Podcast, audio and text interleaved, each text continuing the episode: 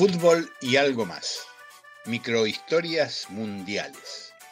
Recuerdos, curiosidades, anécdotas, perfiles y postales para calmar la ansiedad en la espera del Mundial de Qatar. El croata Luka Modric, estrella del Real Madrid y capitán de la selección croata, irá a Qatar para participar de su cuarta Copa del Mundo es el futbolista con mayor número de presencias en el equipo nacional de su país, con 135 partidos disputados. Arrancó este extenso listado hace 16 años, cuando debutó en un amistoso contra la Argentina, tres meses antes del Mundial de Alemania 2006. En la Argentina lo recordamos muy bien porque fue el autor del segundo gol en la victoria de 3 a 0 de Croacia sobre nuestro equipo. Es volante polifuncional, ya que suele desempeñarse como tapón, recuperador e incluso en condición de media punta o de extremo. Sin que se le mueva un pelo, acepta el mote con el que lo ha bautizado la crítica, el Cruyff de los Balcanes.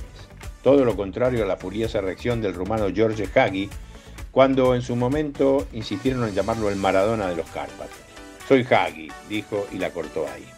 Camino a cumplir 37 años, Modric es hoy uno de los jugadores mejor remunerados de la Liga Española. Gana algo así como 15 millones de euros por temporada.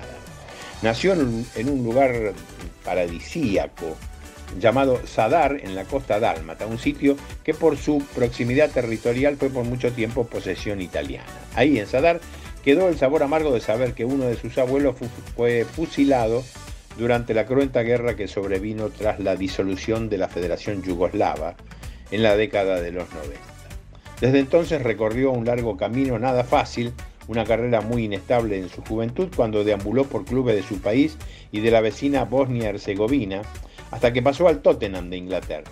Tras cuatro temporadas, en el 2012 lo transfirieron al Real Madrid a cambio de 30 millones de euros. En el Real Madrid ganó cuatro Champions League, cuatro títulos mundiales de clubes, tres Supercopas de Europa y dos campeonatos de liga. En el orden individual, entre otras distinciones, recibió el Balón de Oro en el 2018 y con Croacia fue subcampeón del mundo en Rusia 2018, donde le otorgaron la condición de mejor jugador del campeonato. Vamos a ver a Luka Modric en Qatar seguramente.